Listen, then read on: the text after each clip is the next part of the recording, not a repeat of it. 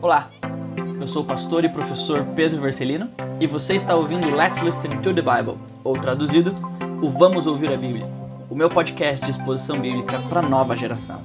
Aqui eu tento ajudar você a ouvir as escrituras de uma forma que realmente faça sentido. Então, vamos lá para mais uma exposição. Seja bem-vindo a mais um Segredos da Vinha, uma série de devocionais em João capítulo 15, onde eu quero ajudar você a encontrar a verdadeira vida que existe em Jesus. Quero começar esse momento junto com você fazendo aquilo que eu havia proposto desde o início, que a gente possa ler João capítulo 15, do versículo 1 ao 11. E hoje eu quero compartilhar com você mais um segredo da vinha que Jesus compartilha conosco, do que diz respeito à verdadeira vida que existe no relacionamento com Ele, a partir dele e por causa dele. João capítulo 15, a partir do verso 1, diz o seguinte: Eu sou a videira verdadeira, e o meu pai é o agricultor. Todo ramo que estando em mim não dá fruto, ele corta, e todo ramo que dá fruto, ele poda, para que dê mais fruto ainda. Vocês já estão limpos pela palavra que lhes tenho falado. Permaneçam em mim, e eu permanecerei em vocês. Nenhum ramo pode dar fruto por si mesmo, se não permanecer na videira.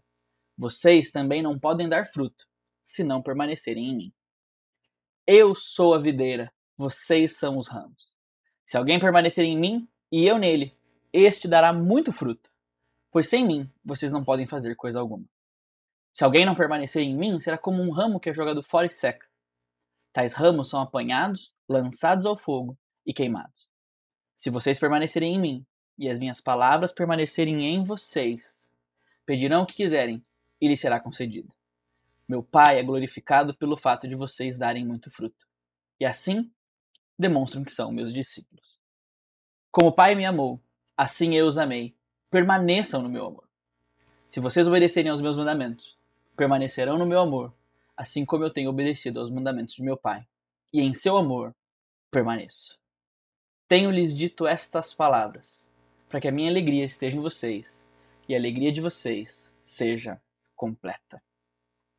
O Senhor Jesus está aqui compartilhando com seus discípulos no fim da sua vida terrena com eles, antes da sua crucificação, morte e ressurreição, alguns insights do que significa de fato a vida com Ele, o que significa estar unido a Ele, qual é a verdadeira essência do relacionamento dos seus discípulos com Jesus. E nós vimos na outro episódio que a verdadeira essência do relacionamento de um discípulo com Jesus é, em primeiro lugar, saber ou reconhecer, e esse é o primeiro segredo da vinha, que Jesus tomou o nosso lugar e ele se tornou por nós aquilo que nós não podíamos ser por nós mesmos. Ele faz isso usando a imagem da videira, a imagem que era aplicada antigamente a Israel. E hoje, aqui em Jesus, é aplicada a si mesmo, para demonstrar que Jesus é aquele que o seu povo jamais pôde ser por si mesmo, no que diz respeito ao seu relacionamento com Deus. E hoje eu quero começar com você uma nova sessão no texto de João capítulo 15, que vai dos versículos 3 ao versículo 10, que desdobra para nós e desempacota o significado dessa metáfora que Jesus usa. E esse, essa explanação de Jesus começa a partir do verso 3, onde ele diz: Vocês já estão limpos pela palavra que lhes tenho falado. E aqui Jesus deixa claro que esses discípulos, ah, com exceção de Judas, como nós veremos mais para frente, eles já estão unidos à videira. Eles são aqueles que o Pai poda. Porque a sua palavra habita neles. No capítulo 13, Jesus lavou os pés dos seus discípulos e afirmou que eles estavam limpos, mas nem todos. E lá ele falava sobre Judas, aquele que havia de o trair. E aquele ato de lavar os pés, mais do que um tremendo exemplo de humildade e serviço, ilustração de Jesus de, por meio da sua vida e obra, purificar seus discípulos dos seus pecados. Por isso, após deixar claro a posição dos seus discípulos em relação a si mesmo, e mostrar para eles quem eles são em relação à videira, eles não são aqueles que o pai corta e lança fora, eles são aqueles que o pai poda, aqueles que o pai purifica, porque eles são aqueles que já estão limpos pela palavra de Jesus. Jesus agora então explica que a permanência é a essência daquilo que de fato define o relacionamento deles consigo mesmo. É a permanência que gera a verdadeira frutificação, e por isso Jesus ordena que eles permaneçam nele. Jesus diz no versículo 4: permaneçam em mim. E esse é o ponto central de toda essa passagem. Permanecer em Jesus tem um significado mais profundo do que simplesmente continuar acreditando nele, embora inclua isso. Permanecer em Jesus conota continuar a viver em associação e em união com ele. Porém, o que isso significa em termos práticos, Jesus vai mostrar para nós mais adiante nos versículos 8, 9 e 10. E esse vai ser o tema de um dos nossos episódios mais para frente. Antes, Jesus pretende dar algumas razões do porquê permanecer nele é aquilo que os seus discípulos devem fazer. E a primeira razão que ele dá é uma promessa encorajadora. Ele diz: permaneçam em mim e eu permanecerei em vocês. É essa certeza que deve servir de incentivo e encorajamento aos seus discípulos e a nós também. Jesus diz: estejam unidos a mim, dependam de mim, fiquem conectados a mim. E vocês certamente saberão e poderão experimentar a minha vida em vocês, porque se vocês estiverem assim, eu permanecerei em vocês.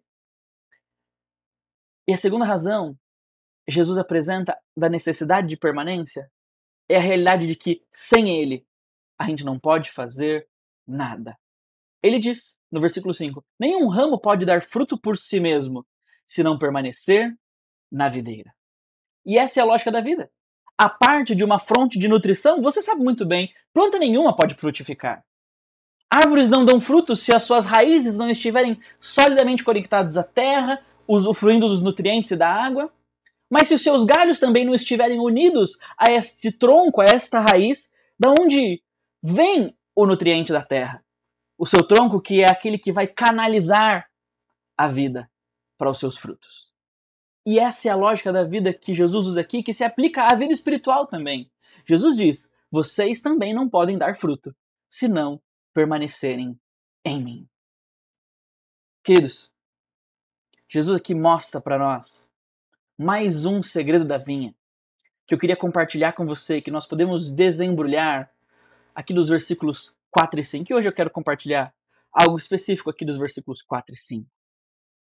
Jesus nos mostra mais um segredo da vinha que eu gostaria de compartilhar com você, que é a verdade que permanecer em Jesus é não somente crer e receber, mas permanecer é reconhecer e depender.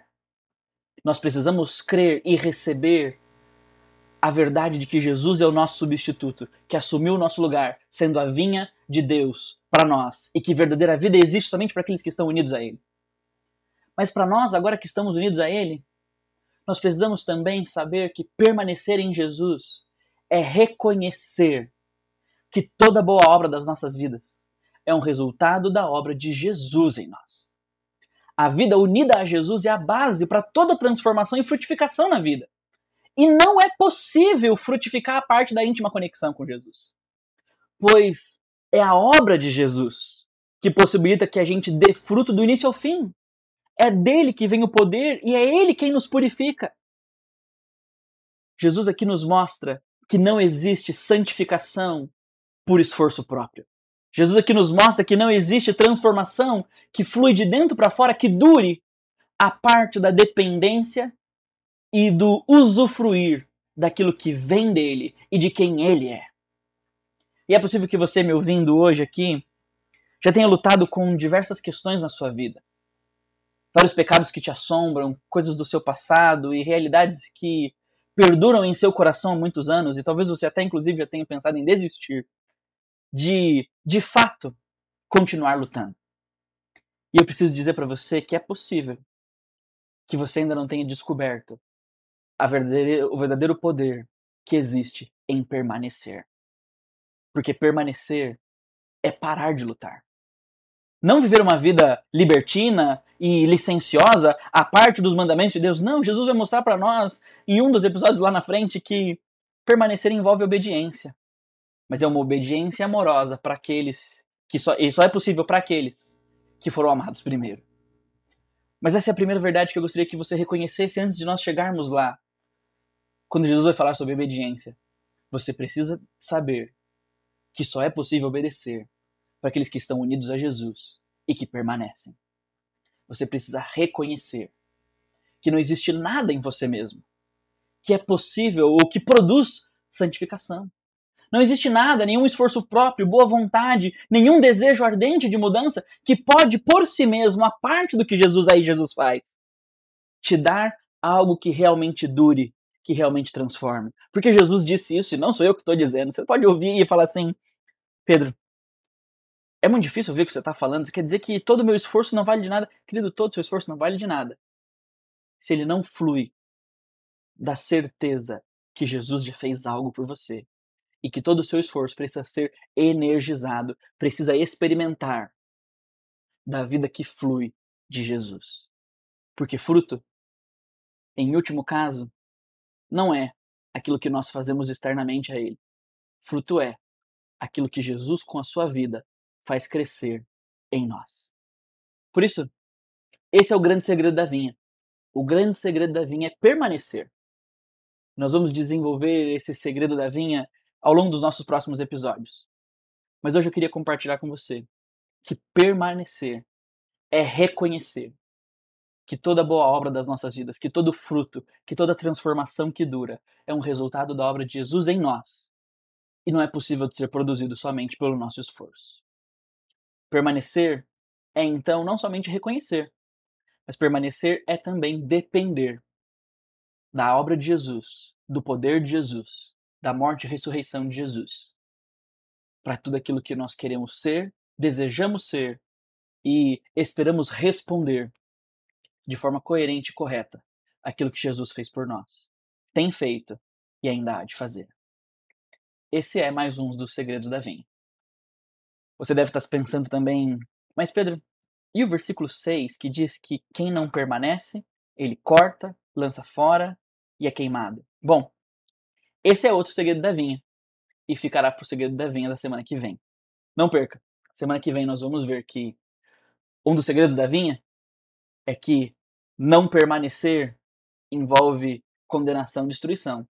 Mas por enquanto, quero te desafiar a experimentar o segredo da vinha dessa semana e te desafiar a em oração reconhecer que toda boa obra da sua vida, toda transformação que você tem experimentado flui de Jesus Cristo e não de você mesmo.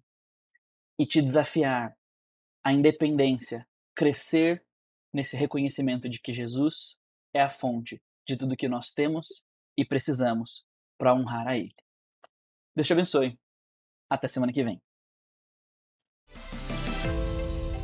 Você ouviu mais uma exposição bíblica e eu espero que ela tenha sido bênção e tenha feito sentido para você. Se você não quiser perder nada daquilo que chega por aqui, não esqueça de ativar as notificações deste podcast e de me seguir no Instagram. Valeu!